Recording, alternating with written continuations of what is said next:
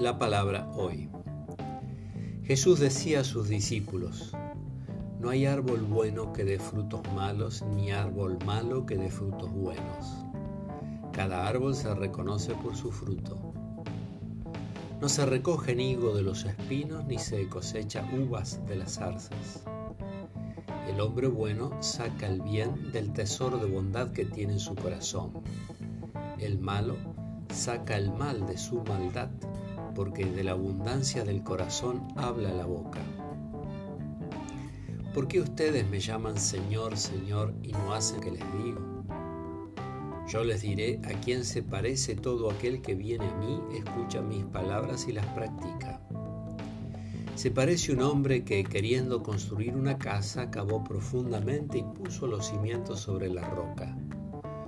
Cuando vino la creciente, las aguas se precipitaron con fuerza contra esa casa, pero no pudieron derribarla porque estaba bien construida.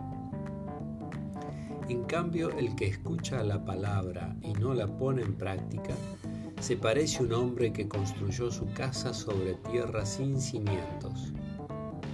Cuando las aguas se precipitaron contra ella, enseguida se derrumbó y el desastre que sobrevino a esa casa fue grande.